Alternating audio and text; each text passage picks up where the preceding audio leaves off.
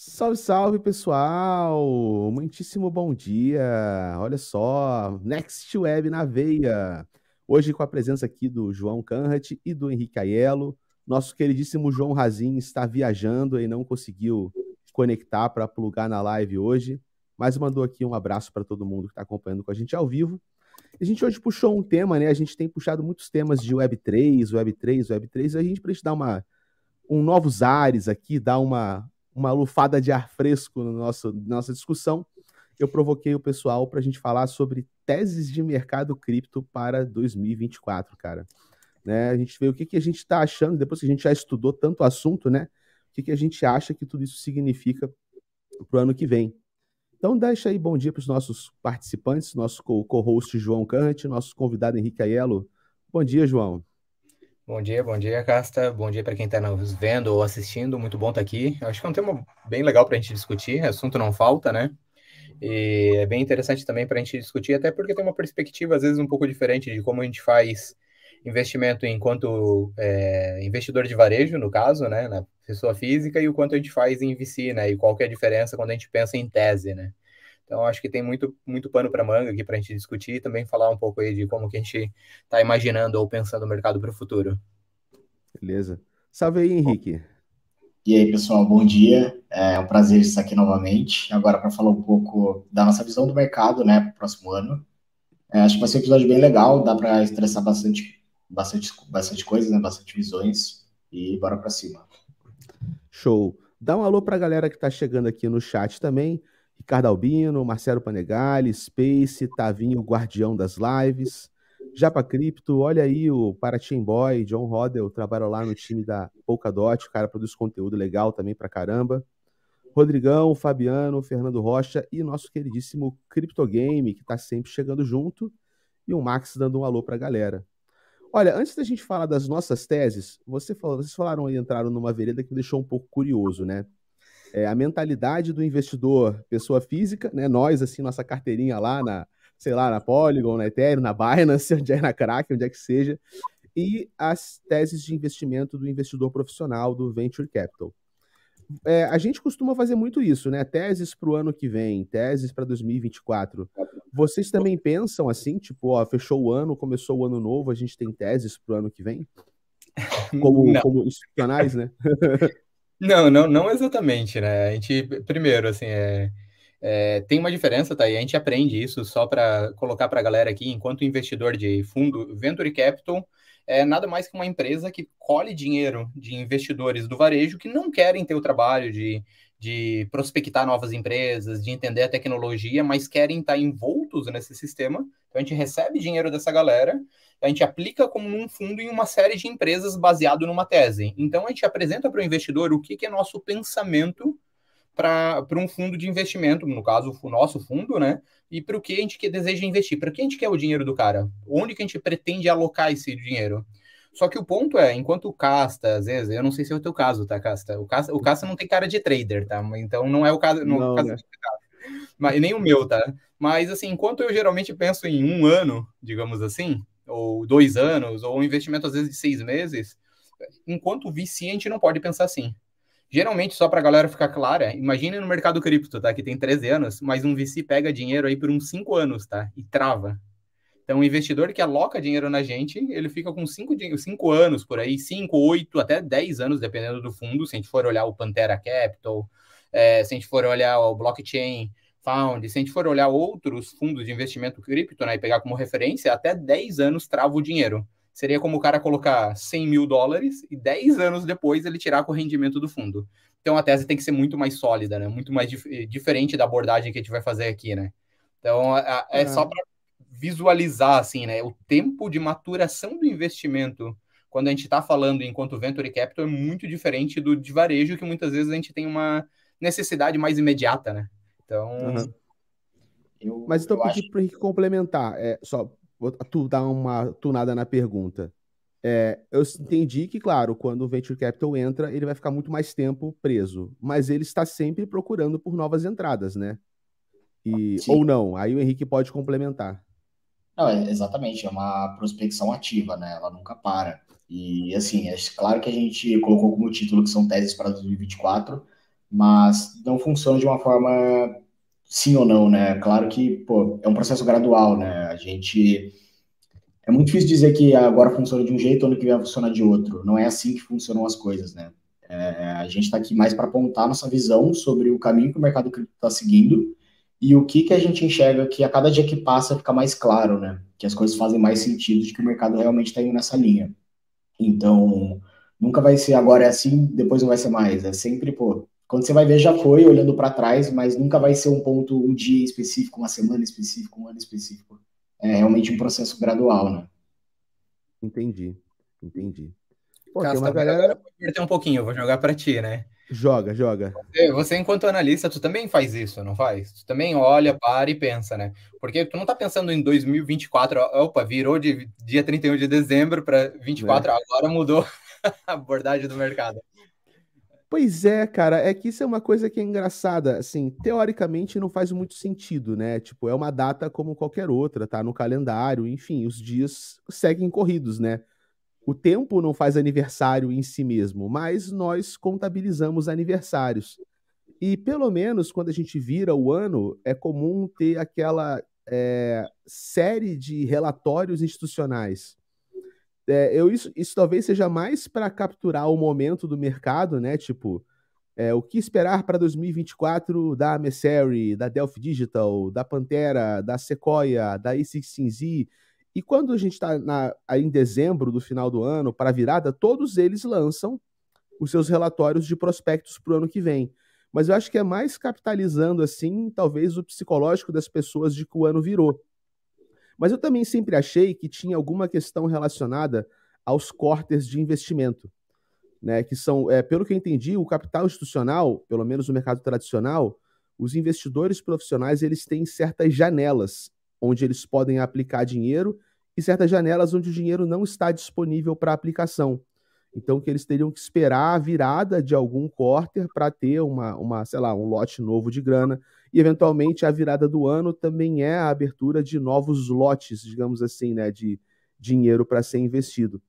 Antes de vocês comentarem essa parte, né, que é uma curiosidade minha, eu não entendo tanto sobre esse mercado, a galera chegou mais, chegou mais gente aí, ó. Chegou o Wagner, chegou a Naná, que trabalha lá na.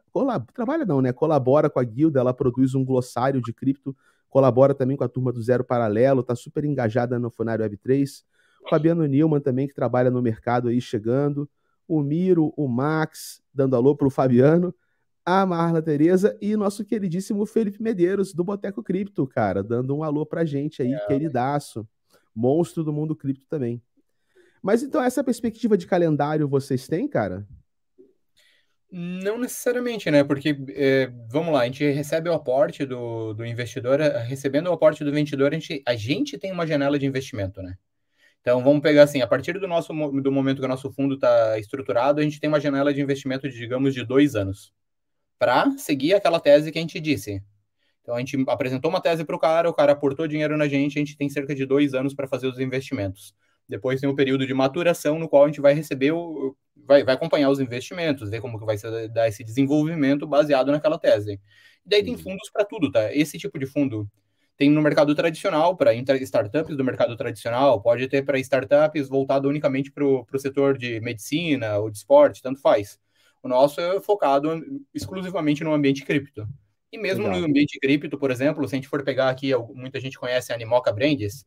A Animoca Brands não é um tipo de player que investe, por exemplo, muito, embora ele tenha um outro investimento em DeFi. Não é alguma coisa que interessa ela. Ela foca uhum. muito na ideia de metaverso, na conexão de jogos com os players e na usabilidade que vem a partir daí. É uma tese bem centrada num aspecto único da indústria. Se a gente Entendi. for pegar a Pantera, são outras portas. Mas é, isso, bem, se abre para tantas coisas, né?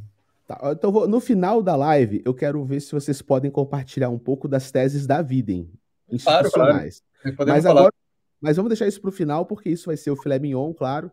E agora eu quero, vamos voltar para o mundo das pessoas físicas, cara. Vamos lá. Quero vamos saber lá. do João e do Henrique, e depois eu falo também. Quais são teses que vocês estão enxergando para 2024, né? Coisas que podem movimentar o mercado e que tipo de ativos estariam envolvidos nessa movimentação. Lembrando só aquele bom e velho disclaimer que nunca é o suficiente. Nada disso, pessoal, é recomendação de investimento. são opiniões pessoais de pessoas que estão engajadas no mercado e você não deve seguir a opinião de ninguém, você deve né, pesquisar sua própria, fazer sua própria pesquisa lá, do your own research, tomar suas decisões e você que é responsável pelo botão que você aperta no final. Feito esse disclaimer, né, que está aqui para a gente ficar mais sossegado, Vamos lá, galera. Soltem aí. Pelo menos cada um solta uma. E a gente faz uma rodada. Uma, uma tese para 2024 do João, do Henrique e depois do Casta. Boa. Acho que eu posso começar aqui, né? Antes, só queria mandar um abraço pro Leandro, que está aqui no chat, que participa lá do nosso grupo da vida aí. Pô, gente boa pra caramba. É, abraço, Leandro. E, pô, acho que a primeira tese que eu queria trazer aqui para vocês e para o pessoal que está nos assistindo é em relação ao mercado DeFi, né? Eu acredito, além da, da expansão desse mercado, de uma maior eficiência dele, né?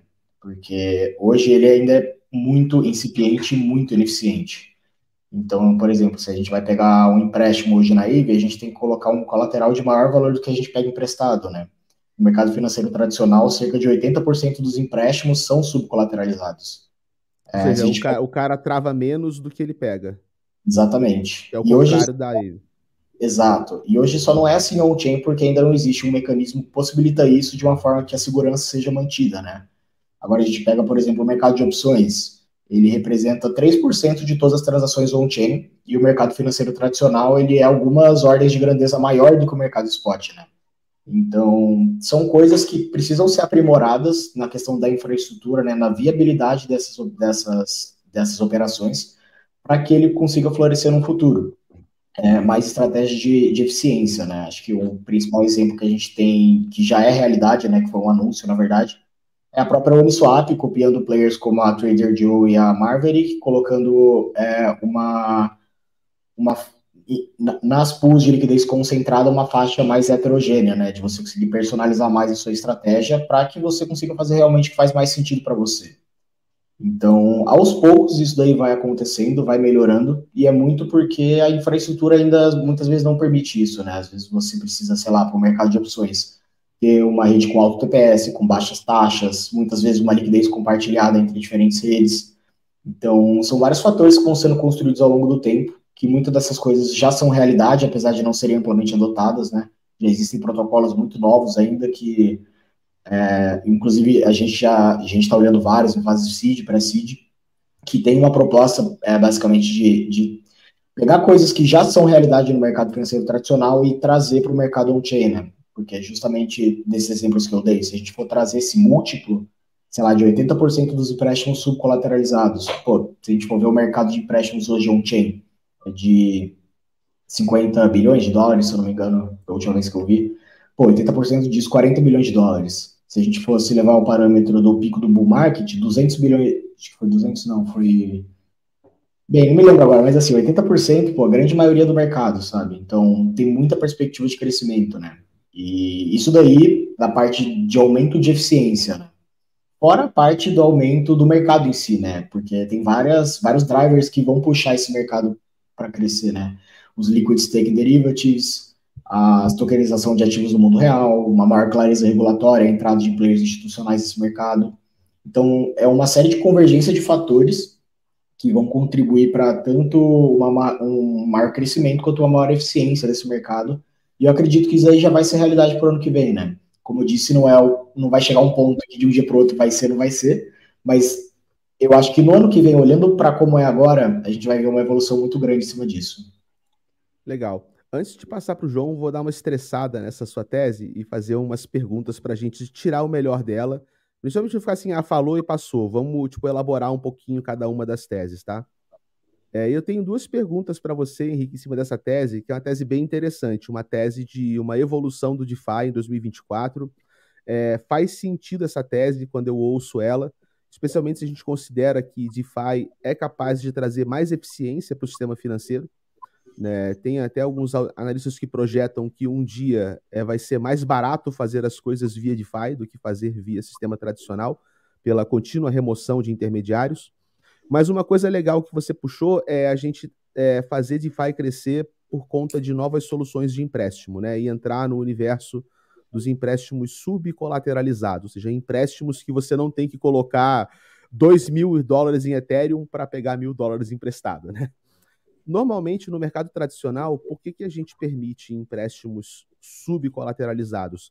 Porque a gente tem um sistema de confiança, né?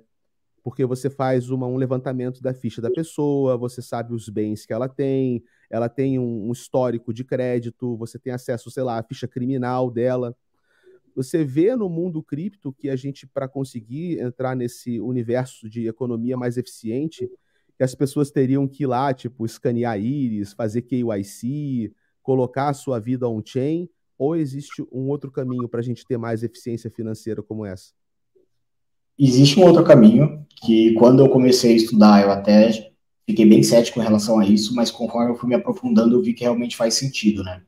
Então pensa, por exemplo, se você pega uma AVE hoje, é, se você coloca lá, se fosse possível você colocar 100 dólares como colateral e pegar 300 dólares de empréstimo, o que, que todo mundo ia fazer? Ia pegar o empréstimo, sacar para Binance e ficar e nunca mais ia pagar, sabe? Então, tipo, não como você.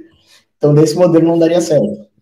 Mas, sabe? Então, tipo, mas assim, é legal porque já estão sendo criados novos mecanismos que vão permitir isso, né? Então, de uma forma bem simples, não vou dizer um protocolo específico, até porque são vários que já estão com uma ideia parecida com essa, mas é de você colocar o seu colateral e o empréstimo que você pegou, é, no, agrupar esses dois, no caso seria sua posição, travá-los em um NFT e você tem o controle desse NFT.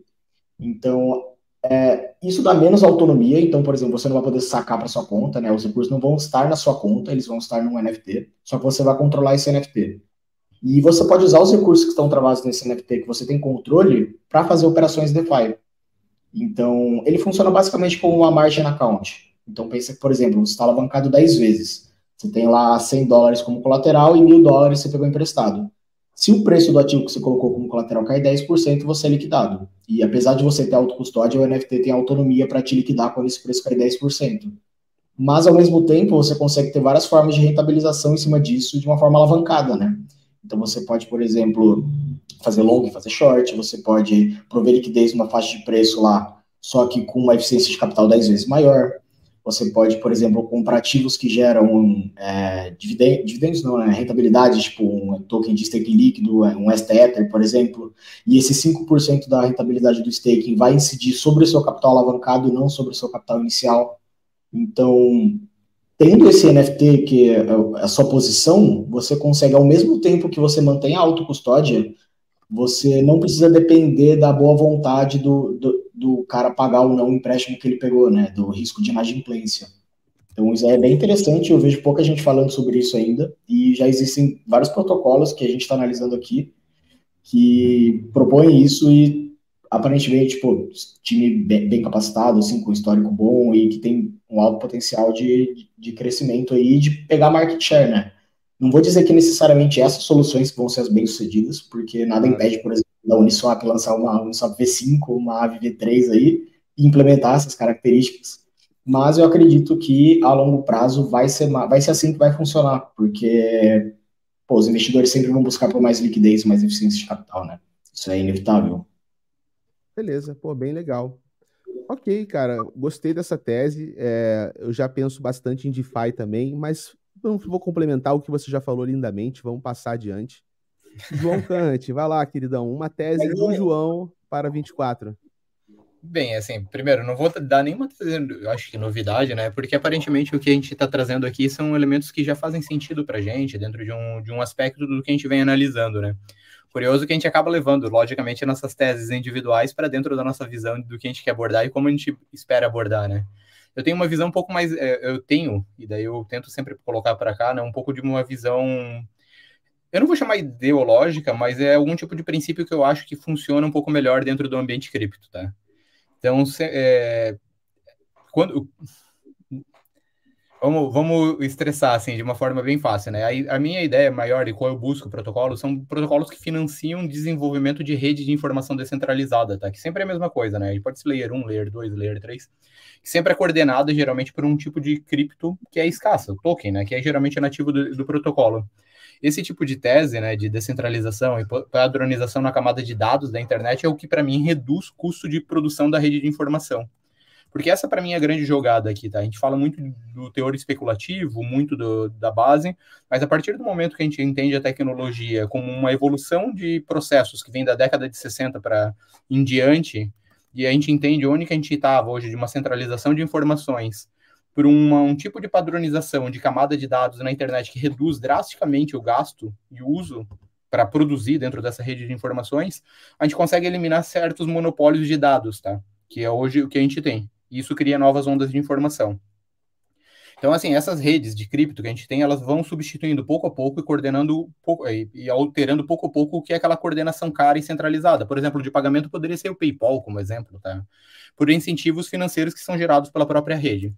Beleza, isso tudo não é uma tese nova, isso daqui é o que é base hoje do, do ambiente cripto. Mas isso para mim é para mostrar que a gente não está ainda, na, a gente não fez essa substituição ainda. Então a minha tese, na verdade, é um retorno um pouquinho ao passado e, e entendimento de que, que a gente, nós, pelo menos, ainda precisamos continuar des desenvolvendo o que a gente chama de infraestrutura do setor cripto. Quando a gente fala de infraestrutura, muita gente, sei lá, fica pensando. Eu não sei exatamente o que as pessoas pensam, né? Porque pode ser um termo vago, né? O que é infraestrutura do setor cripto? É basicamente como que a gente deixa isso daqui acessível, né? Na década de 90, a galera não tinha acesso à internet. Não era, embora tivesse a internet comercial, ela não era acessível, ela não era fácil de usar, ela não era operável para um, um, grande contingente. Seja porque a largura da banda de dados para as galera acessar a internet com agilidade era muito lenta. A gente usava internet de escada. A gente viu de lá passar para DSL, para modems mais evoluídos, para uma conexão mais rápida, para o mobile e por aí vai. Então, a gente está nesse processo de construir esses elementos para o ambiente cripto e de entregar para os usuários. A gente viu que algumas coisas não funcionam e a gente está tentando lidar com elas, né? Mas onde que eu vejo daí, dizendo de forma bem franca, tá? Os protocolos que eu vejo para 2024 ainda fazendo sucesso, alguns deles eles já existem. Alguns, alguns deles eles já estão no mercado, mas eu entendo que eles vão fazer pivotagens dos seus projetos, dos seus protocolos, porque eles estão construindo continuamente suas vantagens competitivas. Tá? Então, a gente vê protocolos, o Henrique citou a Uniswap, eu não sei se a Uniswap ela vai estar presente ou não, mas ela vem tentando construir vantagens competitivas. Chainlink ela vem tentando construir eh, vantagens competitivas. A Eve vem tentando construir vantagens competitivas. Quando a gente fala de vantagens competitivas, são elementos que tornem ela e a atração dela um efeito rede de contínuo para o futuro. E, eventualmente, e daí é uma visão de que eu tenho da forma que a maioria da galera aqui vai criticar, eu já, eu já vi críticas, assim, no, no ambiente, a muito desses protocolos, porque eles geralmente não tracionam o que o protocolo entrega para o ambiente cripto, eles não tracionam para o valor do token. É, eu entendo, concordo com a maioria dessas críticas, só que eu acho que isso é, é desamparar é, ela do olhar dentro do ambiente tecnológico. Se a gente passa a olhar o ambiente tecnológico desses tokens como uma evolução contínua e olha para outros mercados tecnológicos que foram criados anteriormente, 2000, 1990, 80, 70, 60, a gente, a gente entende que a criação do mercado é o primeiro momento. Depois tu entende a forma de tu remunerar e ganhar dinheiro. Então, eu entendo que esses tokens são facilmente é, pivotados para uma forma que eles possam rentabilizar e extrair aquilo que o protocolo entre, que ele traz, no, é, traz hoje para o ambiente, mas que ele não consegue reter para o futuro. Então, a minha tese, assim, mais, mais crente, é, pode ser um pouco é, não condizente, é que talvez alguma dessas estruturas que vão estar tá permeando o futuro do, do mundo cripto, elas já estão presentes, a gente talvez não dê tanto valor para elas ainda, porque a gente não consegue ver a redenção do valor do token. Tá? E eu, eu entendo que isso é um modelo facilmente adaptável, a partir do momento que tu tem um modelo de negócio. Tá? Deixa eu ver se eu entendi, então. É, fazer uma pergunta de volta. A gente está falando, por exemplo, de tokens de protocolos que parecem fortes, mas que o token não tem atrativos suficientes para capturar esse valor. Então, por exemplo, tokens de governança, ou até mesmo o token da Chainlink, né, que ele é um token que não faz muita coisa e faz só um pouquinho de staking, talvez faça mais staking no futuro. A gente fez um estudo ontem sobre Chainlink, né, no Casta Estuda. Legal, legal. Viu que assim, tem uma porrada de coisa que os caras estão fazendo além de ser um oráculo, mas em nenhum momento fica claro o que, que o token tem a ver com isso, tipo a gente faz isso, faz aquilo, faz não sei o que, faz não sei o que, tá, gente? Aí o token, ah, sei lá o token, a gente faz isso, faz aquilo. Então não fica muito claro realmente como é que o token captura valor do crescimento da atividade econômica daquele protocolo. E você está falando que isso é uma coisa que a gente pode remediar. Né? Basta você atualizar o tokenomics e aí o, o token passa a capturar valor. Eu estava falando sobre isso com o Orlando também na sexta-feira passada, com uma visão muito parecida com essa. Mas assim, a pergunta mais específica agora é: você acha que a gente pode ver mudanças como essa em 2024 já ou mais para frente? É, depende da clareza regulatória. Eu acho que muito desses tokens, quando a gente pega a Uniswap, por exemplo, quem dá uma olhada no tesouro da Uniswap acha que aquilo ali é uma benção, né? Queria mergulhar naquele lugar. É, né? Isso, mas por que aquilo não gera valor para o token e no final para o usuário? Porque a gente não tem uma clareza regulatória que permita que aquilo ali, por exemplo, é, vamos chamar assim, sei lá, redistribua lucro, faça o que for, não sei qual forma que eles vão inventar. Então eu entendo assim que um dos maiores gatilhos hoje para isso é a clareza regulatória. E quando a gente fala, fala clareza regulatória, não é o governo metendo a mão em tudo mas é ter uma clareza para os tokens, os tokens não, para as equipes dos protocolos saberem o que podem ou não, da forma que eles podem ou não abordar isso para transformar e pivotar da forma adequada. A gente já vê alguns tokens tentando fazer isso, né? A Polygon fez agora, recentemente, eu não sei se foi a melhor mudança ou não, está vendo como vai se desenvolver, mas ela já vem mudando um pouco isso. A Chainlink, quando a gente fala, pô, tu olha aquilo ali, ele, ele não é um oráculo. Quem fala que a Chainlink é um oráculo não fez um estudo aprofundado. Ela começou como isso, talvez, mas ela detém, meu, uma variedade gigantesca de possibilidades para aquilo ali. E tem outros protocolos como esse, tá? Esse, daqui foram citados porque eles são no top 20, né? Top 25 ali, da, do ambiente cripto. Mas, para mim, o paralelo é, vamos voltar ali para 2000, o que, que o Facebook o, e o Google e o, tiravam de lucro em 2000? Não, nada, né? Qual era o modelo de mercado deles? Como que eles geravam retenção de valor para o usuário final? Eles, eles criaram um mercado e eles entenderam como aquele mercado gerava valor e a partir de algum momento que eles entenderam que o usuário, que nós, que estamos lá dentro produzindo conteúdo continuamente, como a gente está produzindo agora para o YouTube, de certa forma nós produzimos, trabalhamos de graça para esse produto, para essa companhia de forma contínua, e em algum momento eles entenderam que eles poderiam, eles, o mercado deles, ou eles até tinham clareza, né? Provavelmente tinham clareza bem anterior, mas que o mercado deles era o mercado de dados e que eles poderiam, a partir do momento do efeito rede, que todo mundo está usando aquilo ali, eles poderiam transformar isso em lucros exorbitantes para eles. Então eu entendo tá, que esses protocolos, vamos pegar uma Chainlink da vida, a partir do momento que todo ambiente cripto está circulando pela veia desse lugar, em algum momento ela pode simplesmente pivotar, porque ela precisa, né? Ela, ela vai precisar em algum momento dar atenção para quem? Para o shareholder. É natural. Nós, enquanto investidores aqui, daí eu falando agora um pouco de VC, é, a gente entende que muito dos protocolos, o Henrique citou uma outra tese ali que eu gosto bastante, tá? E eu não vou falar do mercado de DeFi específico, mas eu vou falar do mercado de opções. O mercado de opções no ambiente cripto é inexistente, principalmente quando a gente compara com o mercado de tradicional acho que tem 3% do mercado de opções eh, no comparativo com o mercado cripto. E quando a gente olha no mercado tradicional, o mercado de opções é superior ao do mercado tradicional. Então é assustador que a gente ainda não tem um mercado de opções eficiente para o mercado cripto. E daí quando eu olho esse dele, pô, aqui tem uma oportunidade gigantesca que alguns protocolos vão desenvolver. E tem protocolos surgindo e buscando, a gente vem olhando algumas coisas com relação a isso. Dito isso, esses protocolos eles não prometem te entregar é, um retorno no primeiro ano, no segundo ano, no terceiro ano. É por isso que, sei lá, quando vocês olham quem é um, do, quem é um dos maiores detentores de, de tokens da Uniswap? O Cássio acho que sabe. A A16Z. Ah, A16Z, é. E por que eles manteram e não venderam depois de ter toda aquela alta do último burra? Por que, ele, por que eles seguraram? Por que eles reteram os tokens? Para ter controle de governança? É tão importante assim ter controle de governança de um protocolo? Ah, para mim, acho que é visão de longo prazo mesmo, né? Visão de longo prazo. O que, que eles estão esperando? Que em algum momento aquele tesouro uma, belíssimo vai retornar para eles de, de, é, de retorno financeiro, literalmente. Então, essa é a visão de longo prazo que eles estão tendo. E eu entendo que. Vici no alfaça, é isso, né? Tem VC que alfaça, né? Tem VC que é alfaça, cara? Claro que tem. Eu vou, eu vou pegar, eu vou placeholder, né? Mas vou pegar placeholder, tá? É, eu gosto, assim, eu discordo da tese deles, mas falando de VC, né? A placeholder é um VC bem nativo do ambiente cripto. É, e eles têm uma, forte, uma tese fortemente centrada no, no ecossistema da Solana. Eles investiram muito lá. Não é FTX, eles investiram no ecossistema da Solana.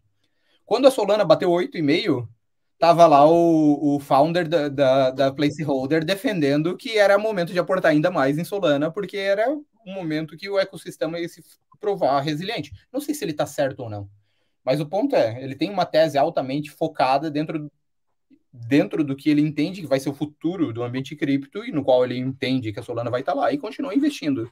Então, assim, eu entendo que ambiente regulatório vai trazer, eu entendo que alguns tokens já estão por aqui, tá? Simplesmente eles vão mudar e vão alterar a dinâmica e essa dinâmica eventualmente vai favorecer. Eu entendo que tem mercados que a gente não ocupa lá, e assim, a gente fala ainda, eu sei que se fala de metaverso, eu gosto tá, da ideia de metaverso, mas não é esse mercado agora. Para mim é isso, uhum. não é os próximos ciclos. A gente não, não tem esse ambiente. Mas dito é um isso, ciclo mais de infraestrutura, ok. É, é, um ciclo de montagem. E eu acho que o Casta já falou isso também em outras lives, né? Eu, eu acho que também a gente não está muito longe aí, né? Mas eu não. queria saber, assim, especificamente, o que, que o Casta está esperando de 2024. Bom, minha vez, né? Cara, eu tenho trabalhado muito numa tese de que realmente 2024 tem, tá? Não estou falando que vai, mas ele tem as condições de ser vai. um. Vai. Eu quero, eu quero muito. ele tem as condições de ser um ano que vai ter o movimento de pivô para a gente entrar num novo ciclo de alta, né? Pelo menos para a gente mudar a nossa perspectiva sobre o mercado. Porque tem uma conjuntura de fatores muito interessante, cara, que está se desenhando para pelo menos os dois primeiros quarters do ano que vem, né? Ou seja, até, até, o, até o primeiro semestre do ano que vem. A gente tem o halving do Bitcoin, que, assim, a gente pode discutir se halving impacta preço ou não impacta. Eu não vou nem entrar nesse mérito, eu vou só, só no efeito psicológico, tá? A gente tem o efeito psicológico do halving, esse a gente tem, esse é inquestionável. A gente tem a data limite para aprovação do ETF à vista da BlackRock, que é logo antes do halving, e a gente tem uma possível mudança de política de juros norte-americana. Pelo menos é, eu não sou também, eu sou um cara que entendo de macro, mas eu não sou analista macro. Então, é, a, os analistas macro que a gente costuma seguir, né, existe uma visão geral no, na análise macroeconômica de que a gente vai ver um alívio macroeconômico nos Estados Unidos a partir do ano que vem, ali nos primeiros meses do ano. Então, se a gente junta esses três fatores, é, fator psicológico do halving, mais um alívio né, na, no quantitative tightening, né, no engargalamento da economia, com as taxas de juro altas, dinheiro difícil, e junta isso com a aprovação de uma série de ETFs à vista, liderados por ninguém mais, ninguém menos que a própria BlackRock, então é, 2024 pode ser um ano bom para o Bitcoin. E a gente já, pelo menos historicamente, sabe que se o Bitcoin sai, sai, sai da toca, né, o mercado cripto se empolga junto. E eventualmente a gente pode ter ali o começo da estruturação de um novo ciclo de alta. Agora, essa é a tese. Qual que é a contratese? Porque eu não faço tese sem contratese, tá? Todas as teses que eu faço têm o senão. Qual que é o senão? Eu tenho minhas dúvidas, e eu vou puxar aqui o comentário do nosso querido Anderson Costa sobre desdolarização e a próxima reunião do BRICS, no dia 22 de agosto. Eu tenho minhas dúvidas sobre o futuro da economia norte-americana e sobre o desenrolar dessa, dessa economia no, no próximo ano. Porque as coisas não estão fáceis, cara, para o governo norte-americano. Eles tiveram que remover o teto da dívida, eles têm que imprimir dinheiro para pagar a dívida, muito embora eles queiram controlar a inflação. Então você entra num cenário onde o país não desliga a impressora, mas ao mesmo tempo ele sobe os juros, e aí esse dinheiro impresso vai para a mão dos detentores de título da dívida.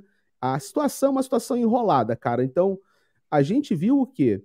Pelo menos o nosso último ciclo, o ciclo de 2021, ele foi colocado em esteroides pelo dinheiro fácil que, que o governo norte-americano injetou como resposta à pandemia Covid-19. Cara, naquela época não tinha inflação. É, não tinha inflação. Era simplesmente, ó, apareceu a pandemia, a economia afundou, vamos pegar uma bazuca de 5 trilhões de dólares, apontar essa bazuca para a economia e disparar ela sem dó. E aí, é claro, dinheiro fácil para tudo que é lado. Parte desse dinheiro fácil escoa para o mercado de renda variável, parte dessa euforia, né, desse dinheiro fácil escoa também e precifica cripto. Então, o nosso último ciclo de alta, ele foi o que foi e ele foi turbinado porque havia dinheiro fácil em excesso sendo injetado na economia. E eu não sei se o deus do capitalismo vai fazer chover tanto dinheiro fácil sobre nós né, no ano que vem. Eu não sei se o Fed vai ter condições de pegar mais uma bazuca de 5 trilhões ou de 10 trilhões e, e arremessar isso na economia de qualquer jeito. Então, pode ser que nós tenhamos um ciclo menos é, menos bombado, menos colocado em esteroides. E aí a gente talvez tenha que dosar um pouco o gerenciamento de risco e surfar o próximo ciclo com o pé mais no chão, entendeu? Yeah. É, eu acho que só, só um complemento, eu acho que, pô, concordo completamente com essa tese, e eu acho que isso daí, inclusive, vai ser uma. A, a gente, como investidor, vai precisar mudar um pouco a nossa visão de que tudo vai subir, né? Então, pô, tem muito ativo aí que só sobe de rebote, não faz o menor sentido e tudo. E eu acho que quanto mais o tempo for passando, mais isso daí vai ser filtrado, né? Então, realmente, as coisas que são fundamentadas vão subir numa medida adequada, mas tem coisas que são sustentáveis, às vezes, que não fazem sentido, muitas vezes não, não sempre vão seguir essa linha, né? E acabar su subindo de uma forma puxada junto, né? Vamos dizer assim. Acho que só essa mensagem mesmo. É, eu acabei não comentando aqui, mas eu acho que a gente tá, também precisa olhar um pouquinho mais para o ecossistema que está se desenvolvendo. E a gente, eu não digo assim, é porque é uma falha minha, né? Não é uma falha dos outros, mas o ecossistema que está se desenvolvendo dentro do, do, do ambiente do Bitcoin, tá? Acho que tem muito dinheiro ali, muita oportunidade travada lá dentro de holders que ainda não podem, ou pelo menos não entram dentro da rede das L2 do Bitcoin e não fazem uso disso, tá? Então acredito que possa ter, tá? Parte do novo ciclo de alta ser impulsionado por dinheiro que já existe dentro do mercado, só não é hoje transacionado, tá? Só não é hoje de holder de longo prazo, tá? Entendi, é... interessante. Isso, é um, é um pouquinho. O último mercado, ele muito ele se beneficiou, os primeiros estouros dele, do nascimento do mercado de DeFi, do, principalmente na rede Ethereum. A gente pode estar tá vendo um pouquinho desse nascimento dentro da rede do Bitcoin. E lá tem muito capital que está travado, no qual os holders naturalmente não pretendem alterar. Mas podem gostar de ter um, uma possibilidade eficiente de, de ter novos ganhos com esses satoshis já presos lá. Tá? Então, acho que possa ter uma possibilidade, eu não estou falando de uma alta estridente, tá? mas de, de protocolos se beneficiarem daquela rede que está sendo criada, daqueles elementos que foram abertos e possibilidades que estão sendo desenhadas a partir de ordinals e tantas outras coisas que começaram a surgir dentro desse, desse, dentro desse ambiente. Quando a gente olha para cenário macro, é muito difícil conseguir analisar. Eu também não sou um especialista em mercado macro, a gente é, lê, se informa e busca basear, porque ele ainda tem muita correlação quando, quando, com esse ambiente, né? Como investidor de varejo, eu penso naquelas minhas teses mais a curto prazo, mas como investidor de viciente, pensa em 4, 5, 6 anos, então a gente está olhando para um cenário um pouco distinto, né? Então, assim, um pouco, um pouco mais complexo. Mas eu queria, eu queria ouvir um pouquinho do, do, do Casta, assim, quais são os. O, o, agora falando especificamente, onde que o Casta está olhando e mirando e pensando assim, pô, agora é o momento que eu preciso me estruturar para 2024. Onde que eu preciso, onde que eu estou indo? Onde que o Casta está indo? É. Cara, é, primeiro, se a gente extrapola a sua tese anterior de que infraestrutura é chave, e infraestrutura é chave, porque sem uma infraestrutura aprimorada, a gente não vai conseguir desenvolver uma nova leva de aplicações. E essa, essa é a mágica, né? Uma infraestrutura boa permite a criação de boas aplicações, e boas aplicações vão chamar bons usuários, e bons usuários é que levam esse negócio para o mainstream. O que a gente viu até agora são muitos ciclos de especulação. Então, especialmente com a febre daqueles faça alguma coisa to earn, né? Tipo, é, ande com o meu tênis to earn. Clique em carrinhos coloridos to earn. Jogue pokémonzinhos to earn. Mas nada disso fazia sentido, né? Essas economias nunca fizeram sentido. Eram simplesmente releituras de um sistema. Não é nem um sistema Ponzi, cara. É um sistema de injeção de dinheiro que não existe até a hora que todo mundo percebe que ele não existe e o negócio todo morre. Eu nem se chama isso de Ponzenomics, eu chamaria isso de Liquidity, liquidity Miningomics, né? Você cria uma fonte de dinheiro mágico, as pessoas entram porque elas têm uma percepção de valor, e quando você inflaciona o suficiente, aquela percepção de valor morre, e quem saiu por cima saiu, quem ficou se danou. É, quando a gente pensa de uma infraestrutura melhor, cara, essa infraestrutura para mim não é só, ah, temos mais TPS entendeu? Temos mais transação por segundo. Ou, nossa, somos agora hiper, super escaláveis. Não. Essa infraestrutura tem que ser o seguinte: é, mecânicas econômicas de base que façam sentido, ok? Então, para que nós possamos ter ecossistemas cuja economia tem efeito circular, cuja economia gera algum tipo de valor agregado real e que não dependa de um hype. Então, talvez no futuro, cara, os nossos summers, né?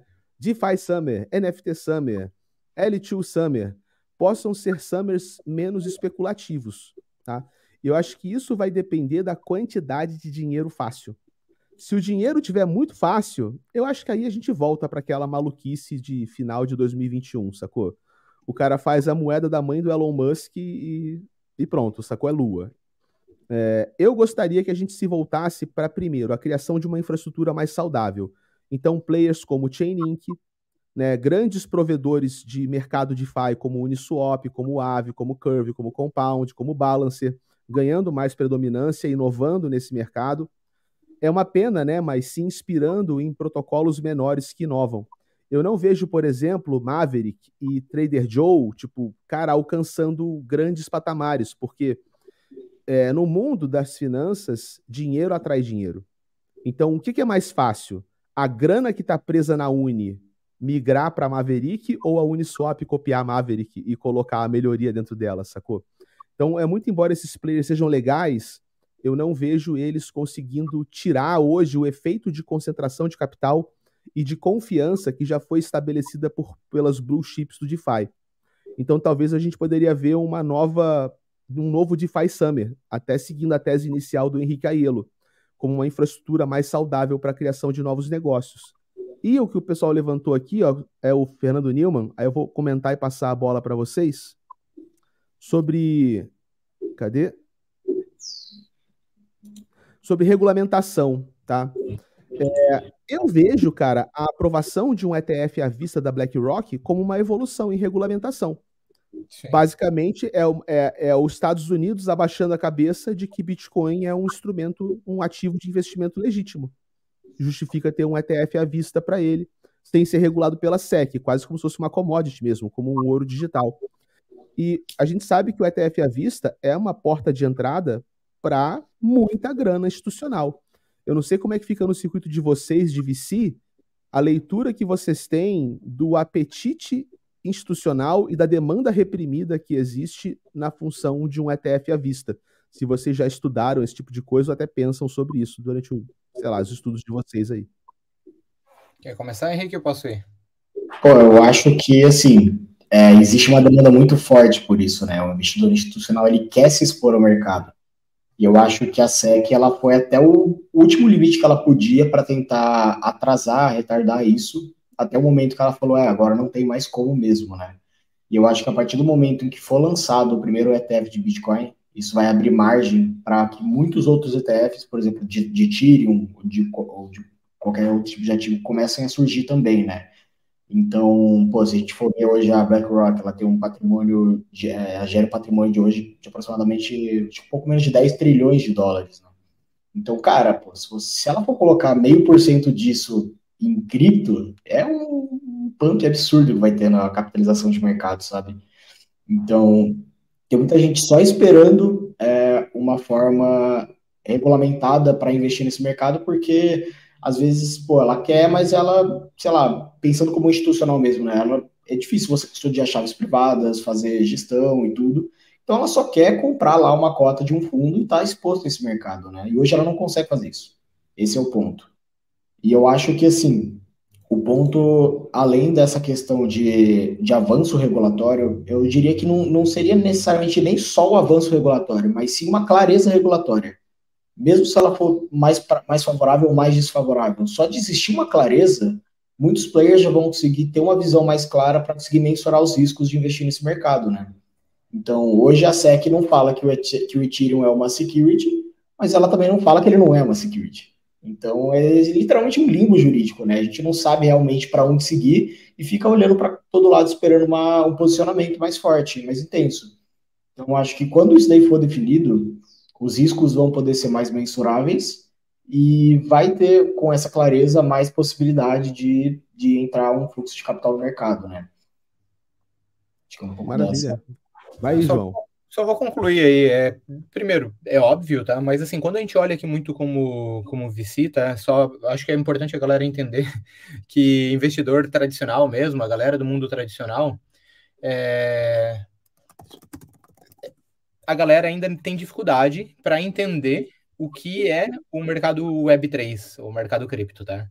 Bitcoin, eu, claro, a galera tem uma vaga noção, uma vaga clareza do que é e muita gente quer estar tá exposta.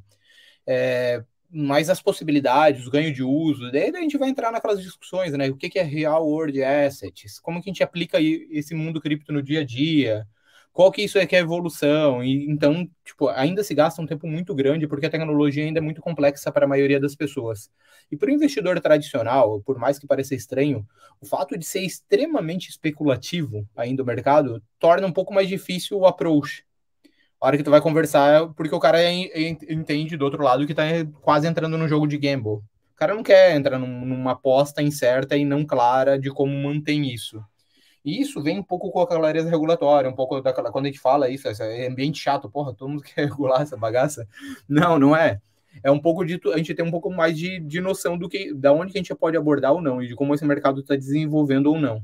Por exemplo, tirando a galera que está assistindo aqui, ainda para parte do mercado, o ambiente cripto não é um ambiente acessível, um ambiente facilmente dominável, ou um ambiente que no qual a galera se sinta confortável de estar tá exposto, seja investidor de varejo ou não, tá? seja do mercado tradicional ou não. A partir do momento que a gente quebra a chave, vira ela e transforma isso daqui mostra que isso daqui é uma tecnologia que tem ganhos em, em, em, controle, informação, tem empresas surgindo, tem ciclos vindo, tem um desenvolvimento próprio, tem uma noção própria que não é unicamente do teor especulativo, a gente passa a ganhar muito mais é, facilidade e tranquilidade para negociar. Quando vem uma BlackRock, tem esse o que ela serve para a gente é do suporte, validação. Olha só quem está envolto nesse mercado. Olha por que essa galera está aportando aqui. Essa galera está aportando porque eles veem uma validade nisso daqui. Só que isso é o Bitcoin, daí tu tem que fazer outro, outro passo, né? Hoje, por exemplo, se a gente estava falando de estrutura de infraestrutura, é muito mais fácil tu explicar é, um, um, approach da, da, sei lá, da Chainlink para um cara que é de fora do que o que, que a Uniswap ou a Eve faz. Porque elas parecem muito mais adversas para o mercado tradicional. E elas se põem muito mais como contrapontos, tá? Mas assim, ó, tem um outro ponto que a gente não mensura aqui, tá? A entrada das CDBCs, tá? E como elas vão se integrar com o investidor tradicional. A, a maioria das pessoas deixa de fora isso, tá? Porque a galera não para para olhar qual é o impacto que uma CDBC do Brasil, aqui o real digital, vai ter no mercado do cripto. Mas a galera não. E daí isso é 2025, tá, pessoal? Não é 2024, a gente está adiantando um pouco aqui o negócio. Mas olha a entrada do mercado do, de, de varejo e a potencialização que isso pode dar, tá? Se a gente quer pensar de uma musculatura um pouco maior no mercado, daí falando um pouco mais fronteiriço, como brasileiro, e eu acho que em outros lugares do mundo a gente vai ver a partir do, da, das CDBCs elas ganhando vazão e integração com o ambiente natural de, bem, de, transação, de transações. É, a CDBC ela permite isso, né? E a integração, quando a gente olha no plano do real digital, ou mesmo do yuan digital, ou outros lugares, embora ainda não tenha, eles não falem exatamente como vai ocorrer, mas aí a, a, possibilidade é que do ambiente centralizado, onde que aquela CDBC exista, tu possa ter fácil e é simples integração com o ambiente descentralizado. Que ela uhum. funcione hoje como funciona de outros ambientes. E daí aqui a gente tem um potencial entrada de valor gigantesco que ainda a gente não consegue olhar como desplug. Tá? Gostei dessa tese, cara. A gente já fez um Next Web sobre CBDC e Real Digital, é. não, né? Fizemos, Fizemos? É. Fizemos, mas, ah, mas, mas, a gente convidou. No final, não foi a que a gente fez sobre stablecoin do, do Real? Ah, é verdade, foi da stablecoin, isso. É, a gente não fez um sobre o piloto do Real Digital, cara. Vamos fazer um. Vamos, vamos. E pode, a próxima edição a gente pode discutir só Real Digital e CBDC, porque, por incrível que pareça, cara, eu acho legal o projeto. Não, eu, tô, projeto... eu, tô, eu, tô, gostando do projeto do Real Digital, cara. Mas, eu mas o... botar uma visão mais otimista sobre isso. Isso, mas os projetos é, brasileiros, assim, eles, é, como a gente já viu com o Pix, eles são incrivelmente bem desenvolvidos, tá? E eles, mas isso, para mim, tá, é uma porta que a galera não tá vendo a conexão que isso vai gerar. É. De qualquer um poder fazer uma, uma transação simples e rápida, por causa que tem uma instituição centralizada que ela vai em algum momento se conectar com essa, com essa descentralizada e vai permitir esse fluxo e esse influxo de lá para cá. Essa e... integração totalmente pode permitir isso. É, eu só, só para completar mesmo, eu não sei também em que nível nem quanto tempo isso vai acontecer, mas eu acredito que vai acontecer uma integração, de fato, né, como o Ad disse aí, acho que é, ser compatível com a EVM não foi à toa. Eu acho que vai ter algum nível de conexão. E é bem legal pensar que, assim, é, eu acredito que, por exemplo, você pega uma Uniswap da vida. O último nível de adoção de um protocolo como uma Uniswap vai ser em que quando ativos não criptonativos sejam é, um, é, negociados lá dentro, né? Então você pega, por exemplo, a pool de maior volume da Uniswap, você, por exemplo, em vez de Ethereum SDC, você, por exemplo, a ação da Apple e a CBDC do dólar dos Estados Unidos. Se esse for a pool mais negociada da Uniswap, a gente vai ter certeza de que já estamos no nível de maturação muito grande do mercado cripto, né? Porque justamente ativos que vêm de fora estão lá porque realmente faz mais sentido eles estarem lá, né? Mais otimizado, o processo é mais transparente, mais rápido, mais seguro. Então, essa eu acho que vai ser a consolidação do, do setor, né? E dessa integração entre blockchains estatais e ativos emitidos pelo Estado e blockchains centralizadas, despermissionadas. É, já temos tudo que será aprofundado no próximo Next Web, cara, porque só em cima disso aí já me vem umas 17 perguntas e meia na cabeça já, mano. Olha só, cara, Henrique, eu queria pedir para você mostrar para a galera uma parada muito louca que você tem trabalhado aí, cara, no Notion. Boa. Vou compartilhar a tela aqui. Porra, é, cara, gente, o Henrique fez um trabalho fantástico e eu queria que ele mostrasse para vocês, para vocês conhecerem melhor para quem gosta de fazer conteúdo e de organizar dashboards. Deixa ele explicar aí que vocês vão ver que é bem legal. Puxou? Ah, tá aparecendo aí? Tá. Então, pessoal, basicamente a gente elaborou uma planilha é, e eu. Não, tá, foi o Henrique, tá, galera? é então, o é, cara. Ela, ela, ela partiu de uma dor pessoal minha mesmo, né? Que eu tinha um pouco de dificuldade para conseguir gerenciar tanto os meus estudos quanto os meus investimentos no mercado cripto. Então, eu fui construindo aos, aos poucos, né? E acabou que virou o que virou. E a gente acabou disponibilizando aí para o pessoal também, é, do assinantes do Morning Jog. E de uma forma bem resumida, pô, ela está bem completa. Vocês podem ver aqui que a gente personalizou, fez até um, uma imagenzinha de capa bem legal. E é basicamente um, um dashboard para o investidor conseguir controlar tudo que acontece no, no, mundo cripto, né? Tanto voltado aos seus investimentos quanto voltado aos seus estudos. Então, o Notion é bem legal, o Casta gosta bastante também, né? Porque ele é altamente personalizável, a gente consegue colocar vários widgets neles, né? Interativos. Então, aqui é tudo em tempo real. É, tanto indicador de análise técnica, né? Você vai fazer um aporte hoje, você quer entender se é um, um, um dia bom do mês, por exemplo, para comprar, ou é, ver os ativos que você mais acompanha aqui. Isso aqui é totalmente personalizável, né? Apesar de eu ter colocado alguns pré-definidos, você pode escolher os ativos que, que, aparecem aqui, você pode escolher os ativos que aparecem aqui. É, montamos um portfólio que os preços, a, as cotações dos ativos atualizam em tempo real, então tem uma automação com o Make, que é bem fácil até de fazer. A gente colocou até um tutorial mostrando passo a passo como faz. É, dá algumas opções de de layouts, né? Então, pô, é literalmente para você conseguir acompanhar todos os seus investimentos, né? Aqui você consegue ver todas as datas dos seus aportes, qual foi o preço do aporte, quantos tokens você comprou, fazer conversão para tentar entender do que quanto que está o ativo no momento do seu aporte. É, também fizemos um dashboard para NFTs, né? Então, para você acompanhar seus investimentos em NFT, seus ativos em NFT, não necessariamente investimentos, né?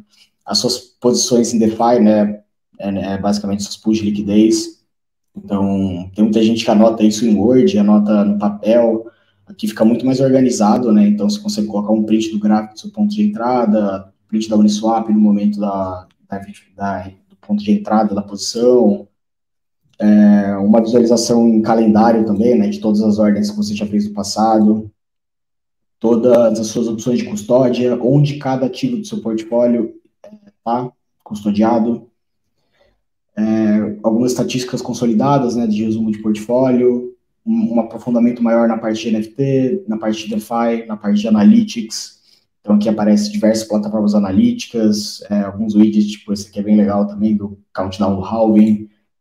É, pô, realmente está extremamente completo. Esse aqui eu gosto bastante, que ele mostra os blocos do Bitcoin sendo, sendo formados em tempo real. É, então, pô, tentei colocar o máximo de coisas possíveis. É, para que o investidor consiga ter tudo no mesmo lugar, né? Então aqui a gente tem as, as taxas do é, os principais protocolos que mais pagam taxas, o wallet tracker, os próximos unlocks de tokens, é, por exemplo, o TradingView, você não precisa nem abrir o TradingView para tentar ver um gráfico aqui do, da mesma funcionalidade que tem lá. É, realmente está extremamente completo. A gente tem também, além dessa parte voltada a investimentos, a parte voltada a estudos. Então, aqui, por exemplo, a gente tem uma biblioteca de conteúdo. Acho que está meio desconfigurado aqui por causa do tamanho da tela. Deixa eu ver se eu consigo mexer aqui. É... Aqui.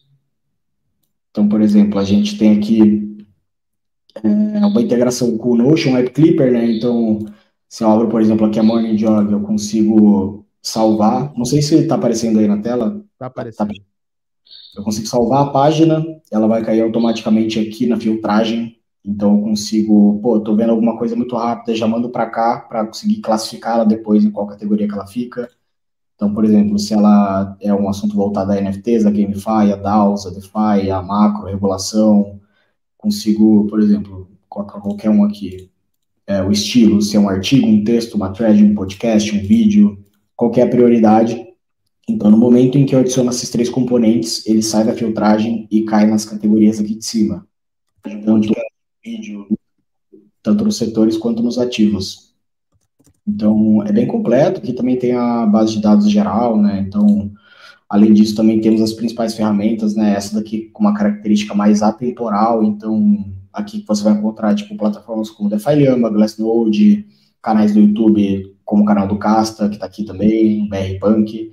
Então, a gente tentou pegar os melhores, tanto, tanto internacionais quanto brasileiros, fazer uma base de dados mais consolidada, assim, é, para ser uma referência mesmo, né, para os investidores conseguirem ter acesso a, a conteúdos de qualidade. E a gente está fazendo, é, apesar de estar tá disponibilizando a venda ela por 50 dólares, a gente está fazendo na Morning Jog, é, disponibilizando ela para os nossos assinantes que, que participam do nosso programa de afiliados, né? E, pô, acho que a, a gente podia até fazer um, uma condição especial para o pessoal da Casta Guilda, né, Casta? de tentar fazer Opa! um. Há interesse, cara. O que, que a gente poderia pensar para os guilders aí? Um esquema diferente. Interessa. Pô, é, é, eu, é uma coisa que eu ainda não fiz, eu tô, tô há duas semanas para fazer, que é uma thread. É a primeira vez para tudo, cara. É. uma thread sobre essa planilha. Então, pô, a gente pode fazer de. É, vou tentar fazer ela no máximo até amanhã, assim. Mas quem tiver interesse, é, tá assistindo o vídeo aqui, quem tiver interesse na planilha, e me chamar lá no Twitter no privado, é, e quando eu postar a thread retweetar, eu consigo, e se inscrever na Morning Jog, óbvio, eu consigo disponibilizar um, uma cópia da, do template geral para vocês. É uma condição especial aqui para o nosso parceiro Casta e para a comunidade dele. Eu acho que, pô, eu particularmente uso ela, eu acho que está ajudando bastante, porque eu usava até então para comprar portfólio o, o da, do CoinMarketCap, mas, cara, lá é, falta muita informação, tipo, pô, aqui, essa, essa ponte de profit loss, de tanto em porcentagem quanto em, em, valores em dólares, né? Qual é a porcentagem do portfólio? Você consegue adicionar alarmes para você ser lembrado do seu próximo DCA é extremamente mais muito completo do que uma plataforma da robustez do CoinMarketCap. Né? Então, para vocês verem como tem necessidade de, um, de, um, de uma solução como essa no mercado hoje. Então, pô, eu acho que eu acho que pode qual, qual, qual, que é o seu qual que é o seu arroba no Twitter, Henrique? O pessoal te seguir lá para ficar de olho quando você lançar essa campanha. Quem tá aqui nessa Ô, live? Henrique, você tá mostrando na tela aí, Henrique. Ah, vou, vou, vou tirar aqui. Deus, é. o milagre do zoom infinito. É, Qual é o seu arroba? É 0x Aiello. A, a Yama? Aiello. Aiello. Coloca 0x Aiello. Então, pessoal, quem quiser seguir ele no Twitter, Twitter ainda é twitter.com ou agora é só x.com? x.com. Acho que o domínio ainda segue Twitter. Confusão, né? Cara, e pior é que tá vendo, como é que esse cara conseguiu o domínio x.com? Porque você não pode registrar a letra avulsa. É verdade. Não, e o cara que tinha o arroba do Twitter, arroba X, os caras roubaram dele já. Limaram. É, né? Os caras. Foda, né, cara? Distópico pra caceta. Então, pessoal, quem quiser, segue o, segue o Aielo, que ele fez um combinado aqui com a turma da, do Castaverso. Os guilders também vão ficar por dentro. Eu vou, quando ele fizer a thread, eu vou passar lá na guilda como benefício da guilda para quem tá dentro poder ajudar na divulgação e aí você ganha uma versão do dashboard, né, para você poder usar também. E a gente pode pegar, cara, algumas paradas legais desse dashboard e incorporar na nossa biblioteca lá da, da guilda, da Castandria, os nossos assinantes. A gente pode fazer, pode pensar numa Legal. solução sentido, sim. Legal. Tem, a gente faz muita coisa parecida. A gente tem um sistema de triagem, a gente usa o plugin igual você usa para empurrar ah. e jogar, depois passa na triagem, joga no lugar certo, sacou? Tem Mas umas é dinâmicas uma... bem parecidas. É, é, é uma colaborativa ou é para cada um? Como Não, é um, no, é um Notion fechado, deixa eu mostrar aqui. A gente tem um Notion que só os nossos membros podem, podem olhar. É como se fosse uma, uma biblioteca mesmo, só que essa biblioteca é só para a guilda. Deixa eu ver se eu consigo abrir ela para você ver. Legal. Mas algumas coisas que você colocou ali, a gente poderia dar uma enriquecida na biblioteca. É que ela é Boa. é focada só em estudos, né? E os assinantes do plano avançado podem fazer leitura nela. Deixa eu mostrar aqui. Ó, a biblioteca de Castandria, tá vendo? É um pouquinho mais colorida que a sua, porque eu gosto de cores, né, cara? Mas aqui, tem uma parada de triagem, então o material de triagem cai aqui, depois a gente vai abrir a parte de estudos. Aí a gente tem, por exemplo, estudos por criptologia, por ativos, por tecnofilosofia e por investigações, né? Estudos em aberto, estudos concluídos. Tem também uma parada como você está fazendo de curadoria, de perfis, podcasts, trilhas educacionais e tudo mais. Basicamente, tudo que eu estudo, né, minha vida, minha, todo o meu conhecimento está aqui. E aí a gente dá visão de leitura para os assinantes, né, nessa biblioteca. Mas, pô, teve algumas paradas que tu inventou que a gente poderia se inspirar e dar um upgrade ali também. Pô, a gente conversa. Com certeza. Acho que vai ser legal. Maravilha. O link para acessar o Morning Jog, tá, pessoal? Tá aqui também. E antes da gente fechar a live, lembrando a vocês que a, hoje é o último dia para se inscrever na guilda. O Fabiano comentou aqui que ele vai entrar hoje na guilda e perguntou se eu posso falar mais sobre o Tech Talks, tá? O Tech Talks é um dos nossos quadros, um dos nossos serviços para assinantes, onde a gente faz uma reunião quinzenal. Eu puxo sempre que o Orlando pode, o Orlando entra junto, para a gente discutir o que aconteceu de importante no mercado na última quinzena e os impactos desses acontecimentos para o futuro. Então é um quadro para quem não tem tempo de acompanhar a notícia, mas, cara, assim, o que aconteceu no, na última quinzena, o que está rolando de importante e se tem algum alerta para a gente ficar é, ligado daqui para frente, tá? Esse é o quadro Tech Talks. Mas é só um dos muitos serviços. Quem quiser conhecer melhor o que rola na Casta Guilda, é, lembrando que hoje é o último dia, tá? Com vagas abertas, vocês podem acessar o endereço castacripto.com. Eu vou colocar aqui no chat. E aí tem a descrição de tudo que tem na guilda, todos os nossos serviços e os diferentes níveis e planos de associação, tá? É uma não é um, não é tipo, não é uma escolinha do professor Casta, é uma associação de estudos, né?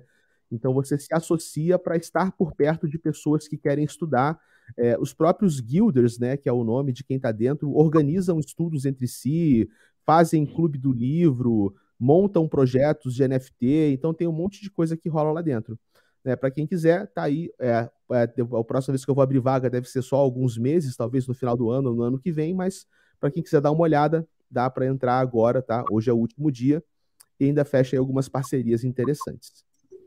É isso, gente. É, considerações finais do nosso estudo aqui, de nosso queridíssimo João e do nosso Henrique, para a gente fechar a live. É, então tá, vamos lá. Primeiro, fechando, sempre bom estar aqui, né, Casta? Gente, bem legal a gente poder falar. Na próxima a gente traz alguma coisinha a mais e fala um pouco mais sobre CDBC. É, só para concluir aí sobre tese de mercado para o ano que vem, eu acredito que assim, um, um dos casos mais eficientes para a gente estar tá é sempre estar tá envolvido, né? Quanto mais envolvido tá, mais claro parece para a gente a narrativa. E a narrativa, às vezes, parece que ela já se incorporou na gente e para os outros ainda está flutuando por aí, né? Bem distante. A gente, a gente toca muito nesse assunto de infraestrutura e coisas como um todo, tá, galera? É, não só pela gente, não só é, não é só unicamente a minha visão de, de investidor de varejo, é também assim uma, uma questão de a gente tentar entender para onde o mercado vai, tá? Então, por exemplo, quando a gente olha os principais players do mercado, quem coloca dinheiro no mercado, investidores, hoje, por exemplo, e acho que até semana que vem a gente deve entregar um estudo de onde que os principais VCs do mercado colocou, é, colocaram o dinheiro no primeiro semestre. A gente vai olhar que todos eles basicamente têm dois pontos bem claros: blockchain infra e blockchain service. Então a galera está criando, é, o foco é direto em infraestrutura. E depois desses dois principais pontos, vem DeFi. Então, assim, se para onde eu devo manejar a minha capacidade de poder absorver conhecimento do mercado e tentar entender de, o que tem de novo surgindo? Eu acho que fica bem claro aí as prioridades infra, serviços de para blockchain e DeFi. Então, a gente vai ver essas soluções surgindo nos, no próximo ano, porque hoje, nesses últimos meses, são onde que a galera VC está aportando muito dinheiro. Então, é, quer entender para onde que tá, o mercado está ganhando força? É para esses lugares, tá? Então, é um, um último aviso, assim, é, agradeço a todo mundo que está por aí. É, quem quiser também ter acesso ali ao conteúdo que a gente produz, é, a Morning Jog, eu passei aqui o contato, tá? O Casta sempre é parceiro e coloca a gente aqui, mas é, é isso, tá? A Morning Jog, ela acaba sendo um acesso, a gente vai entregando outras coisas, como essa ferramenta que o Henrique está fazendo aí, que é uma ferramenta que ele levou acho que 40 minutos para montar ela, não demorou mais do que isso, né, Henrique? É, então, assim, é, é uma ferramenta muito bacana, tá? Eu uso hoje no meu dia a dia e tá ficando muito legal, tá? Um abraço para todos aí, galera. Boa. É, acho que a colocação do João foi excelente, né? Eu acho que a gente está no ciclo de infra e o mercado funciona com uma escadinha, né? É um ciclo de infra, um ciclo de aplicação, um ciclo de infra, um ciclo de aplicação, e a aplicação ela é estressada até o momento em que ela não consegue mais ser evoluída, porque justamente precisa ser melhorada a infra, né? E a gente está justamente nesse momento. É, eu acho também que é importante ressaltar que, como o mercado é extremamente dinâmico, o que a gente enxergava mês passado pode ser que não seja mais a realidade ou que não seja mais nossa percepção atualmente. Então é muito importante sempre estar tá, é, se atualizando das informações, das dinâmicas que vão acontecendo ao longo do tempo. Mas, bom, acho que é isso. É só agradecer mesmo por estar aqui, a oportunidade. É, excelente papo aí. E Obrigado, pessoal. Bom, maravilha, gente. Obrigado a todos, então, pela presença de hoje. Daqui a 15 dias tem mais Next Web. A gente volta para falar de Real Digital e CBDCs. Grandíssimo abraço para todos. Obrigado aos nossos convidados e bons ventos, pessoal. Valeu.